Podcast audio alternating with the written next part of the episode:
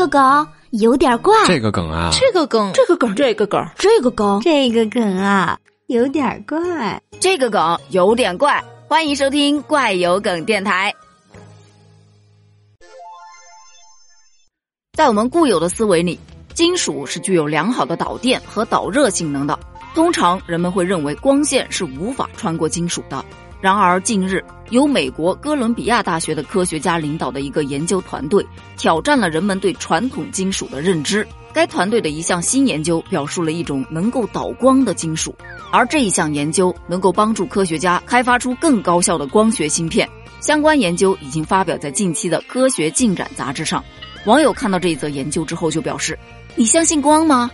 正道的光照在了大地上。”它穿透了金属，照进了黑暗的隐藏。科学呀，总能带来颠覆认知的玩意儿啊！笑死！薄薄的金属透光，那不是很正常的吗？啊，金属透光正常吗？以前那都是想都不敢想的事啊！现在，还真的是万物皆有可能。这个就属于挑战认知，这是科学家的日常生活罢了。光是万物的本源。当然神奇了！再说了，是金子总会发光的，这是有科学依据的。我就想知道这个研究它能做什么呢？难道做一个透明的手机？你不管它能不能做什么吧，反正科技的发展是又往前进了一步就是了嘛。毕竟原来那些原先的金属它是不能导光的，一看你就平时不好好学习。刚刚上面不是说了？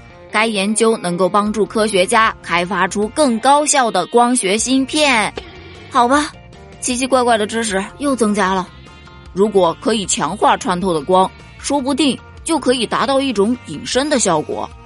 好吧，即使是铁屋子，也有可能有一束光可以照进来，而那一束光就可以给到人们希望。嗯，好吧，不要走文艺范儿了。关于这项研究，你有什么想说的吗？评论区留言哦，拜拜。